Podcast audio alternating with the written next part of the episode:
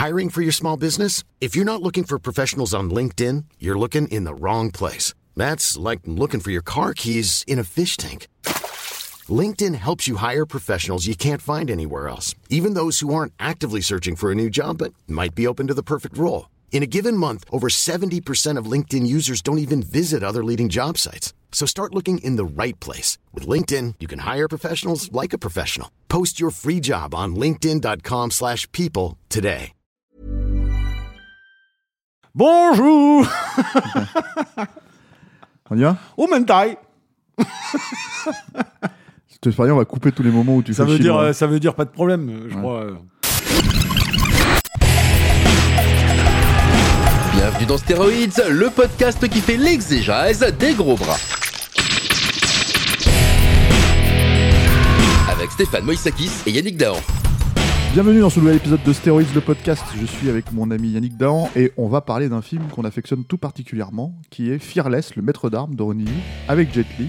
Salut Yannick, Salut ça va? Ça va très très bien. Alors, Fearless, euh, il y a plusieurs versions.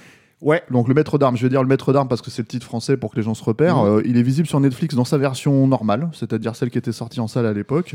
Euh, Il y a aussi un director's cut qui, euh, mine de rien, en fait, a une structure différente, Ouais. qui dure 40 minutes de plus, qui euh, a un flow complètement différent, je trouve, mais on va en parler.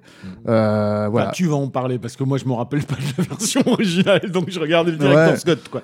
Et euh, bah c'est on- oui on va en parler mais euh, voilà et donc est-ce qu'on peut pitcher vite fait euh, l'histoire de de, euh, de Fearless Yann Euh, oui, alors Fearless, euh, Fearless, c'est un, c'est un- c'est un film qui est dans la dans la veine de ce qu'avait fait euh, Tsuyark avec Il était une fois en Ouais. Chine et que par la suite euh, Donnie Yen fera aussi avec Ip Man, c'est prendre une figure folklorique légendaire euh, en Chine. On a Wong Fei-hong euh, et là on a alors c'est compliqué Yanjia. euh, Huang Jia, voilà, qui est qui est un type qui qui a inspiré d'ailleurs, c'est intéressant de le savoir, c'est la figure historique qui a inspiré Bruce Lee pour la fureur, la fureur de vaincre. Le remake Fist of Legend, Euh, le personnage de Shenzhen était quelque part inspiré de, de cette figure-là, puisque Mm. dans, dans, dans bah, évidemment, même si la réalité de l'histoire de Wanja était, euh, a été romancée et devenue en partie légendaire, c'est quand même lui qui s'est confronté à une école japonaise et qui est mort à la suite de ça. Donc ça, ça avait influencé euh, Bruce Lee. Et l'histoire de, euh, du maître d'armes est, est assez simple, hein, puisqu'on s'intéresse à ce jeune personnage, euh, fils d'un maître en arts martiaux, mais asthmatique, donc euh, le père ne veut absolument pas lui enseigner les arts martiaux, qui fait que ce gamin va être malgré tout obsédé par ça, et euh, une fois que son père aura disparu, il va devenir, son objectif va devenir euh, d'être le meilleur euh, artiste martial de la ville où il est, et puis pourquoi pas plus, au point de devenir complètement, complètement obsédé, complètement fou, complètement avide de, montrer sa supériorité sur les autres, ce qui va lui causer quelques problèmes et qui vont entraîner des drames dans sa vie. Et après, c'est une histoire de rédemption assez classique qui va. C'est quelque part ce- cette euh, thématique traditionnelle qu'on a dans beaucoup de films de kung-fu, euh, qui est de comprendre la vraie valeur de l'art martial, qui n'est pas fait euh, pour taper les autres, pour montrer qu'on est le plus fort, pour tuer, mais qui au contraire fait pour aider, maîtrise de soi, sagesse, tout ça. Donc voilà, un récit relativement classique.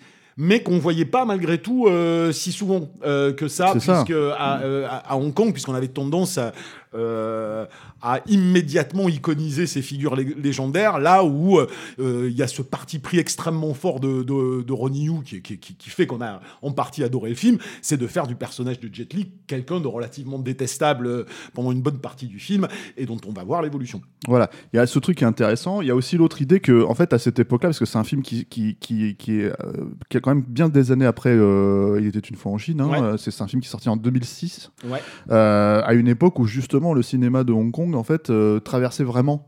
l'Atlantique, en fait, Ouais. allait aux États-Unis, en fait, euh, en Occident, etc., etc.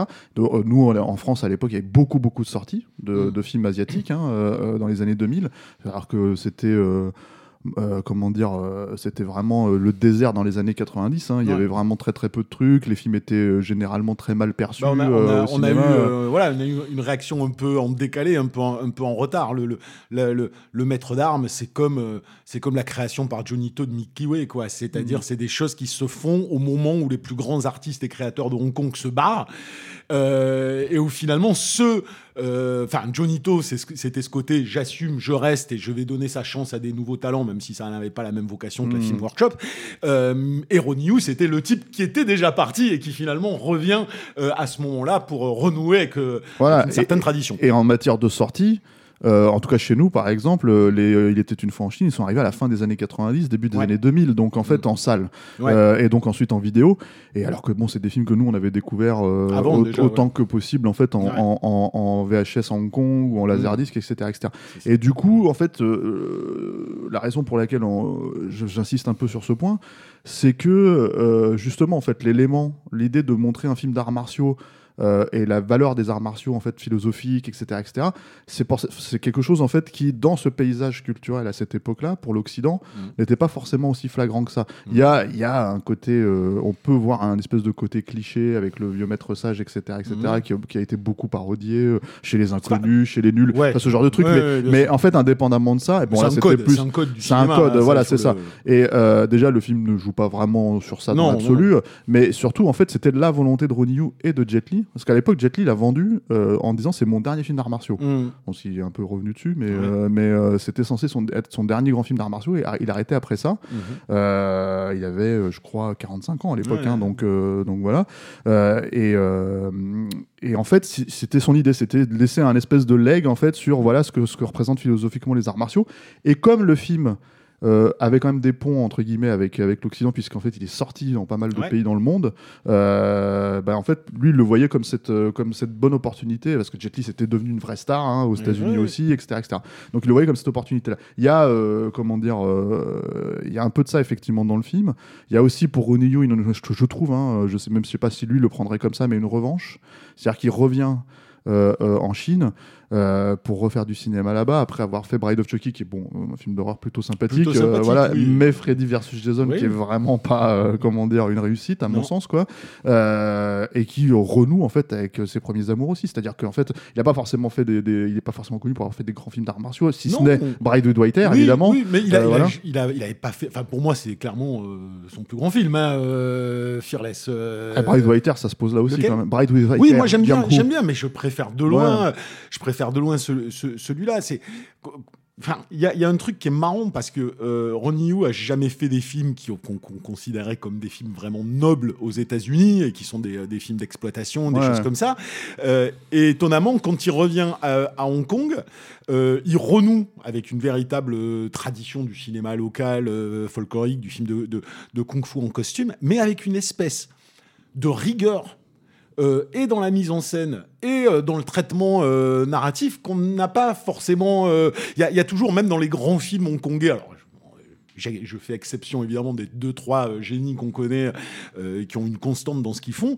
Euh, T'as toujours euh, un scénario qui est très souvent extrêmement euh, chaotique ou mal branlé ou fait de plein de raccourcis ou, ou charcuté Ouais. et une mise en scène qui, même si elle est élégante des fois, même si elle est structurée, même si elle est intéressante, part toujours, des fois, a toujours des excès, des délires, une folie. Là, il y a quelque chose que dans ce film qui, euh, qui, qui, qui est étonnamment, moi, je, le- moi je, je le ressens comme ça. C'est, si tu veux, pour moi, c'est l'anti-Tigre et Dragon. Mm. c'est, c'est-à-dire, euh, c'est pas le faux film chinois occidentalisé, c'est vraiment un magnifique hybride des deux. C'est-à-dire qu'il y y y a vraiment tout ce qui fait la particularité euh, du genre euh, tel qu'il a été développé à Hong Kong, et en même temps, euh, une approche par moment de mise en scène, par moment de narration, c'est-à-dire on prend plus de temps sur la profondeur psychologique des personnages, sur l'émotion. Le film est presque plus fascinant et intéressant dans ses scènes euh, non martiales qu'il ne l'est euh, pendant ses combats, qui sont certes cool, et en particulier la, la première scène vénère dans le restaurant, là où il, se fait Ouais, la gueule, incroyable. Mais je, je finis juste là-dessus. Euh, moi, le film, il me bouleverse sur toutes les scènes qui ne sont pas martiales. Il y a quelque chose.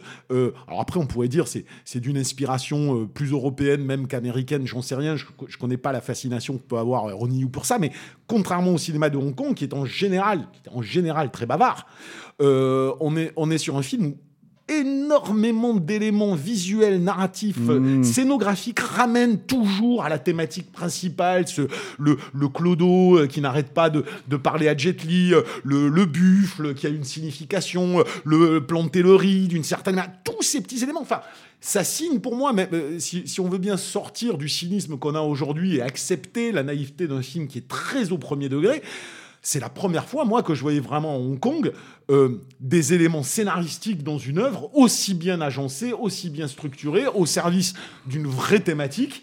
Euh, moi, là, un tu film sors, que j'adore. hein. là, tu sors des Tsuyark ou des, des mecs comme ça. Oui. euh, ouais, ouais, ouais. Je, bah, Tsuyark a quelques films qui sont d'une d'une constance, d'une cohérence euh, géniale, mais il est aussi capable de partir Oui, dans il tous est les fou, sens. il, est fou, il, est- peut être je- foutraque, mais je parle dans ses grands Voilà. films. Le, c'est quelque chose qu'on peut lui accorder quand même dans les Once Upon a Time in China et dans les, Ah, dans mais les, bien euh, sûr. dans les mais Once Upon a. Time in China, euh, euh, c'est là où je te dis qu'il y a un côté, qu'il y a un, côté un, un peu hybride. On serait dans un film 100% fait par un, par, un, par un chinois. On aurait probablement des petits éléments de comédie ubuesque, comme on peut en avoir dans Il était une fois en Chine, des, des, des, des- des choses qui sont typiquement euh, chinoises, Mm. que nous, on a appris à, à comprendre, à accepter petit à petit à force de voir les films, et qui sont, qui sont absentes. C'est-à-dire, c'est un, euh, le Maître d'armes est un film purement euh, chinois dans son respect des codes, de la mythologie, dans le message qu'il veut passer, dans la thématique, mais dans la façon de faire narrative Mmh, pour amener, dire, pour amener la structure, l'arc narratif du personnage. Il y a quelque chose de ricain là-dedans. Il y a une, une rigueur, une exigence narrative qu'on n'a pas forcément souvent dans le cinéma. En tout cas, le, le truc qui est intéressant avec, euh, avec ce film-là, c'est aussi quand tu parlais de naïveté, Mmh. moi je, je, je l'aborde plus comme un. pas forcément leur référence hein, dans l'absolu, mais je veux dire comme un Charlie Chaplin en fait. Mmh. C'est-à-dire que en fait, pour moi, euh, euh, c'est des sentiments simples. Oui. Mais des sentiments nobles euh, qui fonctionnent et en fait qui sont euh, habités. C'est surtout ça. En fait, la, la- le, le, le- t'as des plans en fait euh, euh, magnifiques. Enfin le bon. Alors le, le plan final du film, je vais pas essayer de pas le spoiler, mais en fait c'est quelque chose d'assez stellaire en fait. Mmh. C'est un plan qui est magnifique, alors Ouais. qu'en fait c'est assez naïf et Oui, assez voilà, mais ça Mais fonctionne très très bien ça parce qu'en fait il y a une approche, comment dire, presque. Euh, bah, alors, Jet Li est bouddhiste, euh, j'allais dire voilà. En fait, mais c'est marrant parce que alors il y a les deux versions du film, hein, ceux qui sont intéressantes. Donc bon, le truc c'est que le personnage de Yanja, c'est c'est le- c'est en gros celui qui a euh, popularisé le wushu. C'est-à-dire c'est comme ça qu'il est qu'il est présenté. Euh, et euh, et il y a deux versions c'est-à-dire du film. Donc on en a parlé au début. Il y a euh, euh, le cut international, et qui est d'ailleurs, je pense, le cut qui est sorti partout dans le monde, sauf peut-être en Chine. Euh, et il y a le director's cut de, de, de Ronnie Yu. Le cut international, c'est ce que vous avez trouvé sur Netflix. Si vous voulez voir le film, moi le film je trouve fonctionne très très bien Ouais, comme ça déjà. euh, déjà. voilà, euh, Mm. quand on l'a découvert à l'époque. Mm. Euh, les distinctions, c'est qu'il y a un director's cut qui dure 40 minutes de plus et qui est agencé de manière différente. Mm. C'est-à-dire que le combat final contre les quatre Étrangers, ouais. les quatre étrangers à la fin, qui est un enjeu énorme en fait dans le film pour son école, pour ces choses-là, etc., Mhm. etc. En fait, il est présenté dès le début dans la version qui est sortie en salle à l'époque. C'était en, en entrée, puis en fait ensuite on, on repartait sur la- Mhm. sur l'histoire de sa vie. Et du coup, tout était beaucoup plus pas expédié parce que ça fonctionnait mine de Oui, rien. mais c'est, c'était plus malin. C'est-à-dire que la, la réalité, moi, moi je l'ai ressenti. Pour moi, il y a deux, il y a- Alors, je trouve qu'il y a deux temps, deux tons différents en fait dans oui, les deux cuts oui, en fait. Mais euh, quand je l'ai revu, euh, alors là, je parle purement narrativement. euh, la dernière partie du film est factice. En fait, ce que je, ce que je te disais tout à l'heure, c'est-à-dire tout- toute cette rigueur, euh, je trouve, Mm. narrative dans le développement psychologique du personnage, en fait, euh, elle est parfaite pour moi et elle est sublime quand je le vois quitter ce village, revenir dans sa ville d'origine et aller payer respect euh, à ses morts. Hmm. Et que Qu'il a la- tué, ceux qu'il a tués, ouais. La boucle, elle est bouclée là. Euh, le, le- le fait qu'on reparte sur les étrangers, le, fait le fait qu'on aille recréer un enjeu de, qui est en fait un enjeu qui est, qui est simplement euh, euh, un mec a dit regardez ces Chinois sont des malades. Ah bon? Il a pas le droit de dire qu'on est des malades et il va les fighter. Non mais tu vois ce que Il a je veux pas dire, que ça. il y a-. Non, mais il n'y a pas que ça. Il y a, il y a- y quand même, il y a quand même le, le, le, le- le- La mine, le- tu veux dire Non, il y a le, déjà il y a le, la façon dont, dont, il va imposer le respect justement auprès de Oui. certains adversaires et surtout il y a la- ce qui lui arrive à la fin quoi en fait. Je suis, je suis entièrement d'accord. Et ça, c'est pour reconnecter à l'histoire euh, Mm. du personnage. Et effectivement, elle est magnifique, la scène avec le, le gros balèze. euh, le gros Ouais, balèze, euh, où à la fin, il lui dit Je vais pas, je vais pas te tuer. Et puis il y a une espèce de respect immédiat qui. Non, mais je dis pas que c'est pas intéressant. C'est Nathan Jones qu'on a Voilà. vu dans, dans, euh, Mad Max Fury Road. C'est ça. Et je dis pas que c'est pas intéressant.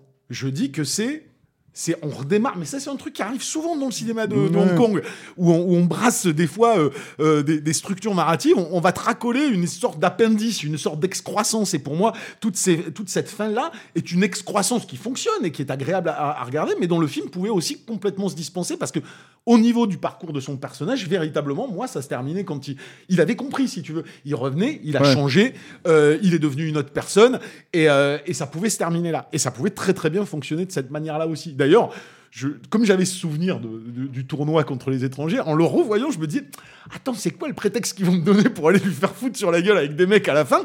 Et voilà, et je me suis dit, ah ben c'est marrant, c'est quand même, euh, pour le coup, sur un film aussi long, euh, amené assez rapidement, et euh, tu vois. Mais alors la structure, en fait, ce que je disais, la structure est différente parce que donc ça s'ouvre sur ça, alors que par exemple dans le Director's Cut, ça s'ouvre sur un caméo de Michel Yeo qui de nos jours en fait euh, euh, euh, vante les préceptes du wushu à une assemblée Mmh. euh, un petit peu dubitative, ce qui est bon un peu caricatural dans l'absolu Ouais, parce que tu as envie de dire si tu viens pour dans une session comme ça, si tu veux, tu es au courant de ce dont on va te parler, puis les mecs font mais vous êtes sûr que le wushu c'est vraiment un truc tu vois, zen et tout ça, que c'est pas pour casser des bras, tu vois.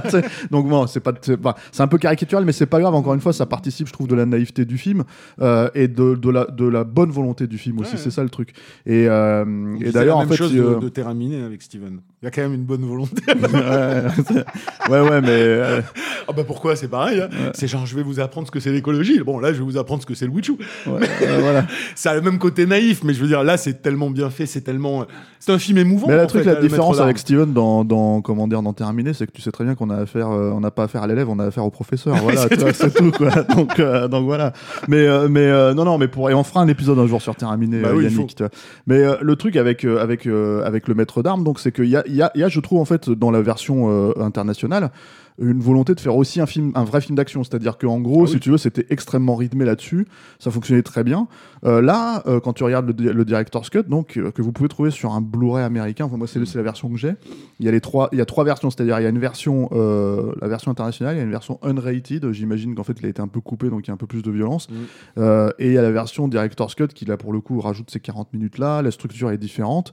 Euh, il est plus zen en fait. Il y a aussi Mm. ça, c'est-à-dire qu'il prend plus le temps. C'est-à-dire Ouais. il prend plus le temps avec l'enfance du personnage. Euh, il prend plus le temps avec l'amitié en fait entre Mm. lui et son, son ami avec Ouais. qui, qui, qui, qui va se répercuter quand ils vont Puis dans le grandir. village aussi. Voilà. Euh, dans le village, il y a plus de, Ouais. il, il prend plus de temps aussi. Donc Mais son histoire d'amour avec l'aveugle, euh, enfin qui est une histoire d'amour pas, pas tout à fait un peu contrariée, on va dire. Mm.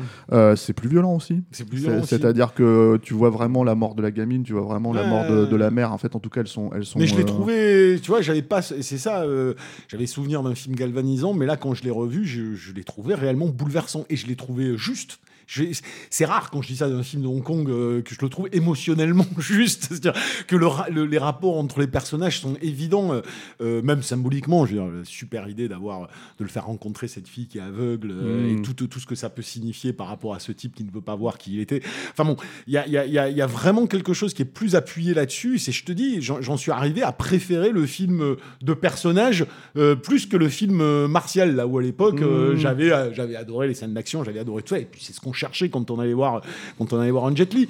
Et, euh, et là, y oui, a mais justement, en fait, c'est, euh, resitue un peu, si tu veux, dans la carrière de Jet Li, un film comme Fearless, un film comme Maître de d'armes, ça arrive aussi après euh, son accession aux États-Unis, c'est-à-dire, euh, bon, L'Arme Fatale 4, euh, euh, les merdes, les merdes Les produites par Silver, Silver, là, ouais. les trucs comme, comment s'appelle, Roméo doit mourir, et Ouais. C'est- comment c'était Euh, c'est Cradle to the Grave, l'autre. euh, en je- sursis, je crois, Je non me euh, rappelle plus le titre français. Ouais, C'est bon, Cradle bref, to the Grave. voilà, c'était un truc avec DMX là, qui voilà, était c'est vraiment à chier. Et, et des trucs, bon, moi, je- que je trouve relativement sympathiques, mais qui sont des, des films de bois, hein, des films de veau, là, comme The One, tu vois. Voilà. Oh, mais- marrant, ouais, c'est marrant, mais, je l'ai pas revu, hein, mais c'était marrant à l'époque. mais, le truc justement, c'est qu'en fait, quand tu allais voir ce genre de film-là, tu t'attendais à ce qu'il y ait de la baston, ce qui est d'ailleurs le problème de Ouais. doit mourir et de Cradle to the Grave, c'est C'est qu'il en a pas euh, c'est de la merde. Donc euh, il y avait aussi, si c'était plutôt sympathique, euh, moi j'aimais bien Danny the Dog.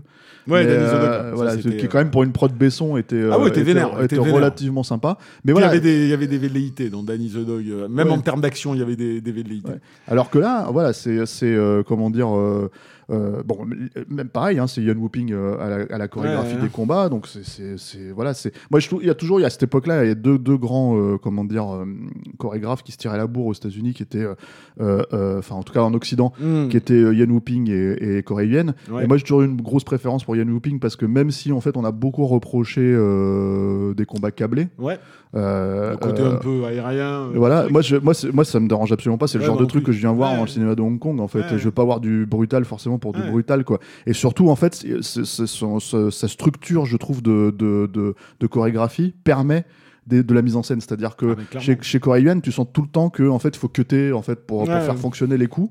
Mm. Euh, et, je trouve ça du coup un peu, euh, je trouve que en fait c'est euh, au bon vouloir du monteur, on va dire Mm. ce qui est forcément le cas aussi hein, dans, avec Yuan Whooping, mais, mais en fait, il y a.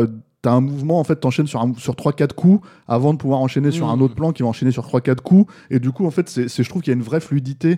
euh, euh, et quelqu'un comme René Hu, qui est quand même quelqu'un de talentueux, en fait, si veux, pour filmer ça, il, il s'en sort du coup. euh, il arrive vraiment Ah bah, à, à c'est- trouver un c'est truc. même euh, plus qui s'en sort. C'est-à-dire que, bon, autant je suis moins fan des, des, des, des, des fights finales là, contre les quatre étrangers, parce que t'as toujours ce principe de, de l'exotisme, si tu veux. Alors, ils vont aller te mettre le- l'espèce de, de, cavalier belge là, et ça, et ça lance. Bon, ça, c'est un peu, c'est un peu à l'ouest, quoi. Enfin, bon, mais c'est un truc qu'on a vu dans d'autres films d'arts martiaux. Mais par contre, la, la scène où il va aller affronter le fameux maître Chin, là, euh, Ouais. est- elle est hallucinante, cette scène. Et cette scène, elle est et elle pas est surtout hyper barbare, en elle fait. est barbare, elle est Ouais. violente. Non, mais elle est, elle est pensée. En en fait, c'est, c'est dans ces moments-là dans le film que tu vois aussi euh, euh, un Ronnie Yu qui est, qui est pas con, hein, et qui se dit, euh, qui, enfin, qui, qui se laisse influencer volontairement par Tsuyark, parce qu'il y a quand même énormément d'éléments.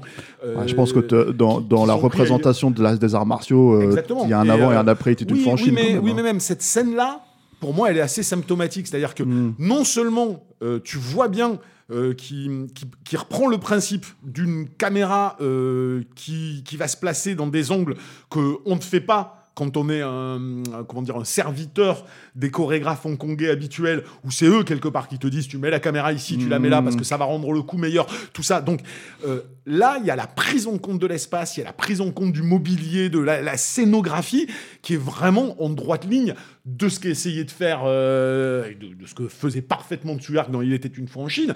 Je veux dire, le, euh, le, le jeu avec l'eau, le jeu avec les poutres, là, c'est le, le jeu où on est euh, coincé, enfermé en- entre des, di- différents mobiliers en bois qu'on casse. Enfin, elle est, elle est une montée en crescendo en elle-même, cette scène, qui pour moi est une des meilleures scènes de, de, de- de kung-fu que j'ai que j'ai vues depuis longtemps, et, euh, et où je sens qu'il y a quand même la patte véritablement de Ronnie et pas, pas simplement du, Ouais, chorégraphe. sûr, tu vois. ouais. Là où à la fin, c'est plus.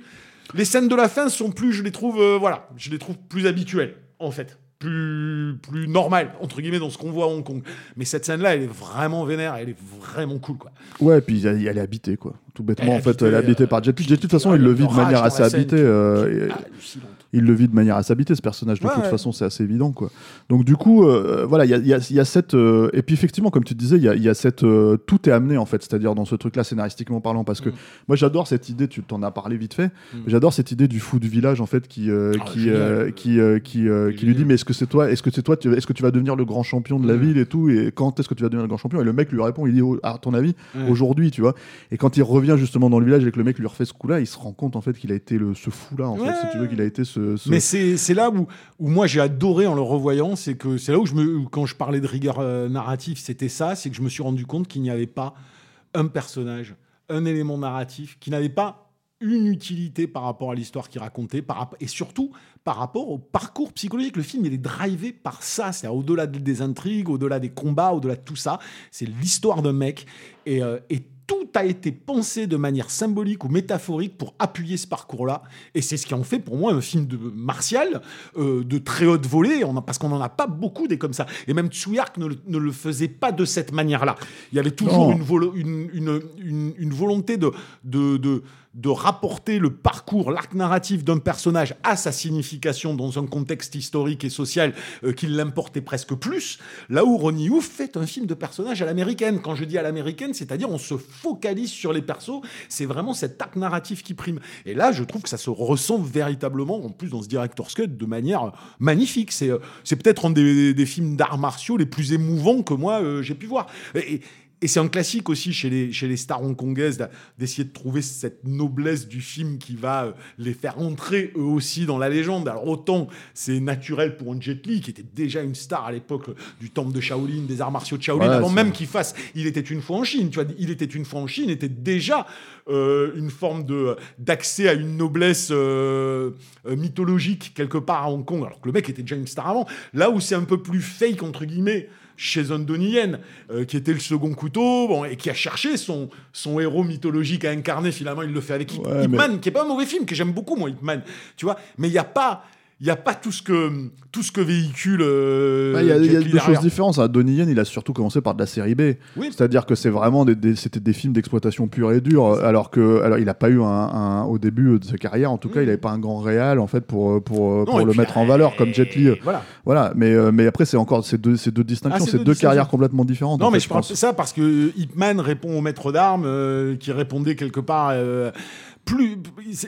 Enfin, comment te dire Maître d'armes et Ip Man sont plus, euh, pour moi, sont plus proches dans leur intention qu'il était une fois en Chine qui n'enlevait pas sa dimension sérielle malgré tout.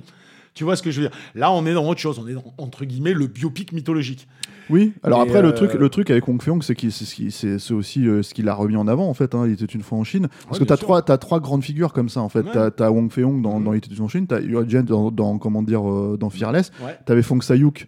Euh, Ah, euh, Fong Sayuk, il n'a jamais été fait de manière. euh, Non, mais justement, c'est ce que j'allais dire. oui. C'est-à-dire qu'en fait, justement, c'est un- c'est une grande figure mythologique des années euh, 1700, tu vois, Ouais, un ouais, truc c'est comme ça. ça, etc., etc., de- des arts qui a martiaux. été, euh, niqué Et- par Wong Jing. Mais voilà, qui a été fait, qui a été fait dans des, dans des séries Z, quoi. Enfin, des séries Z, Après, des trucs, a euh, des comédies. euh, Peut-être qu'il y, a- peut-être qu'il y a un film chinois noble Ouais. sur euh, Fong Sayuk. Bon, moi, j'ai que j'ai pas vu, mais c'est vrai que celui Mais qu'on ce Fong Sayuk euh, avec, avec Jet Li. Ah euh, bah, c'est- c'est une ouais, parodie. ouais, ouais, Enfin, c'est, voilà. euh, genre, à l'introduction du personnage, il se moque carrément de ouais. dès, euh, dès le début, quoi. Donc bon, après Donc, ça reste rigolo comme film. Ouais, Mais- ouais, mais après, c'est rigolo, mais il faut le prendre comme une hein. pantalonnade. Voilà, c'est la, la, gros, la grosse. euh, Enfin, c'est les sûr. visiteurs, quoi. Si tu veux, version euh, film de Hong Kong, quoi. mais euh, mais euh, les visiteurs 2 ou 3, même, tu vois, si tu veux, version film de Hong Kong. C'est un peu ça, Wong Jin, hein, quand même. hein, C'est le Jean-Marie. Poiré de, de, de, de la Chine, quoi. Enfin, de Hong Kong, quoi, tu vois. Donc, euh, bon, bah, le maître d'armes, ça se revoit quand même très très bien. hein, Ah, ça se dire. revoit super bien. C'est un super film. euh, C'est un super film. Moi, Ouais. j'adore. Je suis très. Mais euh, un- voilà, c'est vraiment. euh, c'est au-delà de l'action. Moi, je dis, c'est vraiment bon. Enfin, ce serait pas un film martial, je trouverais l'histoire du personnage fascinante. Ouais, ouais, c'est euh, donc euh, voilà. Enfin, moi, c'est un film que. Bah, ça gâche rien qu'il y ait des, des, des Et coups ça de ne gâche rien qu'il y ait des bons coups de latte, quoi. Voilà. Mais euh, et même, même j'ai envie de te dire, même c'est une des rares fois où même les personnages féminins sont d'une euh, d'une justesse et d'une subtilité qu'on n'a pas forcément d'habitude dans ce type de film-là. Et euh, le personnage de la de, la- de, de l'actrice là qui joue le qui joue le personnage aveugle est vraiment super dans le film aussi.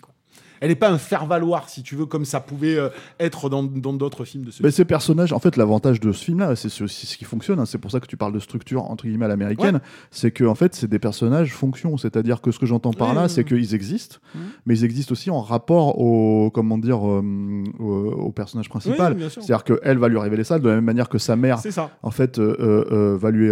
mais c'est fait subtilement. Enfin, voilà. c'est fait, fait oui, avec oui. une, une- ouais, je sais pas, avec quelque chose de vraiment euh, pur, quoi. Il y a, que je veux une dire, c'est pureté, que- une espèce de pureté émotionnelle dans ce film, je trouve. Voilà, ce que, ce que je veux dire par là, si tu veux, c'est que pour, euh, pour, euh, pour boucler mon exemple, c'est que en fait, Rocky fonctionne plus ou moins de la même manière. Ouais. C'est-à-dire que quand on regarde un film de Rocky, Adrian, en fait, donc c'est Adrian, on, on, on- on- on- entre guillemets, on tombe amoureux de ce personnage-là de la Ouais. même manière que Rocky va tomber amoureux d'elle, mais en gros, elle représente une certaine chose pour Rocky, de la même manière que Polly représente une certaine chose pour Rocky. Exactement. Ou euh, comment dire, euh, euh, son entraîneur représente euh, Mickey représente quelque chose. ça. Donc en fait là c'est un peu la même logique, euh, l'enfant perdu, tout ça, etc.. Exactement, Donc en fait c'est vraiment Donc une rigueur, euh, vraie Ouais. rigueur narrative, et une vraie réflexion dans l'écriture du scénario qu'on n'a pas forcément toujours euh, à Hong Kong.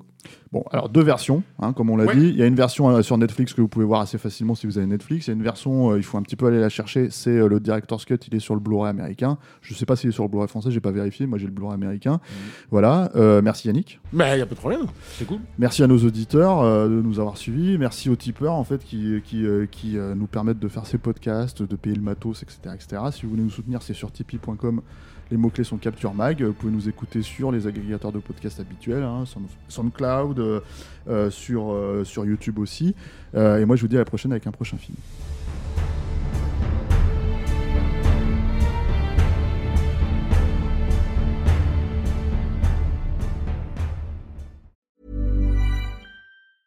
Even when we're on a budget, we still deserve nice things. Quince is a place to scoop up stunning high-end goods for 50 to 80% less than similar brands. They have buttery soft cashmere sweaters starting at $50, luxurious Italian leather bags, and so much more. Plus, Quince only works with factories that use safe, ethical, and responsible manufacturing. Get the high-end goods you'll love without the high price tag with Quince. Go to quince.com slash style for free shipping and 365-day returns.